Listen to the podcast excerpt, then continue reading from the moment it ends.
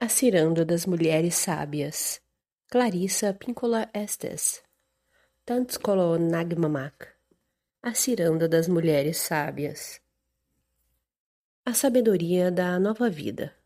Las abuelitas As vovozinhas. Escute, meu amorzinho. Nunca subestime a resistência da velha sábia. Apesar de ser arrasada ou tratada injustamente, ela tem outro eu, um eu primordial, radiante e incorruptível, por baixo do eu que sofre o ataque, um eu iluminado que permanece incólume para sempre. Está comprovado que a velha sábia tem uma envergadura de asas de seis metros, escondida por baixo do casaco, e uma floresta toda dobrada no seu bolso fundo.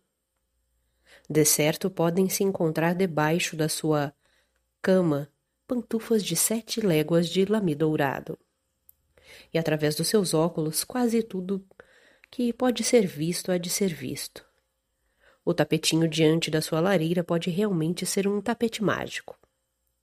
Quando aberto, é provável que seu chale tenha capacidade de acionar os cães do inferno, ou então de invocar a mais estrelada das noites.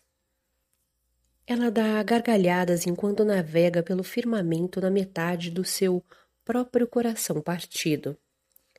Suas penas se erguem porque ela está sempre aprendendo o amor. Ela desce para se aproximar do alento de qualquer criatura que cante. Ela procura proteger a alma de tudo. Pássaros canouros contam-lhe as notícias ocultas. E assim ela tem a visão mágica que enxerga para adiante e para trás do presente. Como sua equivalente humana, é muito provável que ela more perto de um rio querido. Ou então, talvez, ela própria seja simplesmente um rio.